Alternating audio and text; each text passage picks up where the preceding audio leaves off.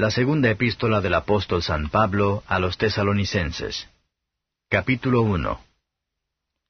Pablo y Silvano y Timoteo, a la iglesia de los tesalonicenses que es en Dios nuestro Padre y en el Señor Jesucristo. Gracia y paz a vosotros de Dios nuestro Padre y del Señor Jesucristo. Debemos siempre dar gracias a Dios de vosotros, hermanos, como es digno, por cuanto vuestra fe va creciendo y la caridad de cada uno de todos vosotros abunda entre vosotros. Tanto que nosotros mismos nos gloriamos de vosotros en las iglesias de Dios, de vuestra paciencia y fe, en todas vuestras persecuciones y tribulaciones que sufrís, una demostración del justo juicio de Dios, para que seáis tenidos por dignos del reino de Dios por el cual asimismo padecéis porque es justo para con Dios pagar con tribulación a los que os atribulan, y a vosotros, que sois atribulados, dar reposo con nosotros, cuando se manifestará el Señor Jesús del cielo con los ángeles de su potencia en llama de fuego, para dar el pago a los que no conocieron a Dios, ni obedecen al Evangelio de nuestro Señor Jesucristo, los cuales serán castigados de eterna perdición por la presencia del Señor y por la gloria de su potencia, cuando viniere para ser glorificado en sus santos, y a hacerse admirable en aquel día en todos los que creyeron, por cuanto nuestro testimonio ha sido creído entre vosotros. Por lo cual, asimismo oramos siempre por vosotros, que nuestro Dios os tenga por dignos de su vocación, e hincha de bondad todo buen intento y toda obra de fe con potencia, para que el nombre de nuestro Señor Jesucristo sea glorificado en vosotros y vosotros en Él, por la gracia de nuestro Dios y del Señor Jesucristo. Comentario de Mateo Henry 2 Tesalonicenses capítulo 1. La segunda epístola a los tesalonicenses fue escrita poco después de la primera.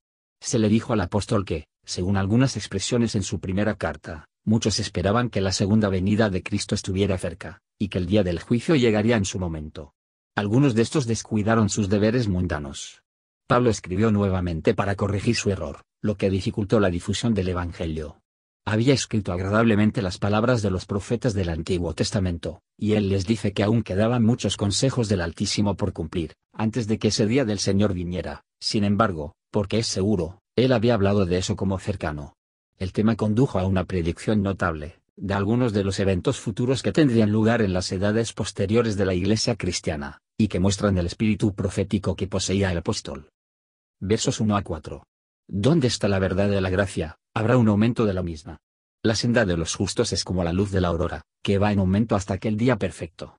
¿Y dónde está el aumento de la gracia? Dios tiene que tener toda la gloria. Donde crece la fe, el amor multiplicado la maldad, para la fe obra por el amor. Esto demuestra la fe y la paciencia, tal como puede ser propuesto como un modelo para los demás, cuando los ensayos de Dios y las persecuciones de los hombres, aceleran el ejercicio de esas gracias, por la paciencia y la fe de que el apóstol se vanagloriaban, aburrirlos arriba, y les ha permitido soportar todas sus tribulaciones. Versos 5 a 10. Religión, si vale nada, vale cada cosa, y los que no tienen religión, o ninguno vale la pena tener, o no sé cómo lo valoran, no puede encontrar su corazón a sufrir por ello. No podemos por todos nuestros sufrimientos, más que por nuestros servicios, mérito cielo, sino por nuestra paciencia en los sufrimientos, que estamos preparados para la alegría prometida.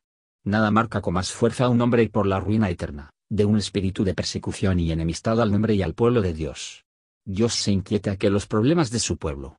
Y hay un reposo para el pueblo de Dios, un descanso del pecado y la tristeza. La certeza de una futura recompensa es probado por la justicia de Dios.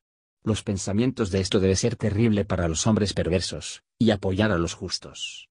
La fe, mirando al gran día, se habilita en parte para entender el libro de la providencia, que parece confundir a los no creyentes. El Señor Jesús en ese día aparecerá desde el cielo. Él vendrá en la gloria y el poder del mundo superior. Su luz será penetrante, y su capacidad de consumo, a todos los que en ese día se hallaren en Tamo. Este aspecto será terrible para los que no conocen a Dios, especialmente a aquellos que se rebelan contra la revelación, y no obedecen al Evangelio de nuestro Señor Jesucristo. Este es el gran crimen de multitudes, el Evangelio se revela, y no lo va a creer, o si ellos pretenden creer, no van a obedecerla. Creer las verdades del Evangelio, es el fin de nuestra obediencia a los preceptos del Evangelio. Aunque los pecadores pudieran evitar la larga, serán castigados por fin. Ellos hicieron el trabajo de pecado, y deben recibir la paga del pecado. Aquí Dios castiga a los pecadores por criaturas como instrumentos, pero entonces, ¿será la destrucción de parte del Todopoderoso, y que conoce el poder de su ira? Va a ser un día alegre para algunos, a los santos, a los que creen y obedecen el Evangelio. En aquel día luminoso y bendito, Cristo Jesús será glorificado y admirado por sus santos. Y Cristo será glorificado y admirado en ellos. Su gracia y poder se le aparecen, cuando se manifieste lo que Él ha comprado para, y obró en otorgados a aquellos que creen en Él. Señor, si la gloria poner sobre tus santos se admiraba por lo tanto, cuanto más has de admirar, como al dador de esa gloria. La gloria de tu justicia en la condenación de los impíos será admirado, pero no como la gloria de tu misericordia en la salvación de los creyentes como va la huelga de los ángeles en adoración con admiración santa, y tú transporta admirando santos de éxtasis eterno. El creyente más humilde gozará más que el corazón más agrandada puede imaginar mientras estemos aquí, Cristo será admirado en todos los que creen, el creyente humilde que no estén exceptuadas. Versos 11 y 12. Creer pensamientos y expectativas de la segunda venida de Cristo nos deben conducir a orar a Dios más, para nosotros y para los demás. Si hay algo bueno en nosotros, se debe a la buena voluntad de su bondad, y por lo tanto se le llama gracia.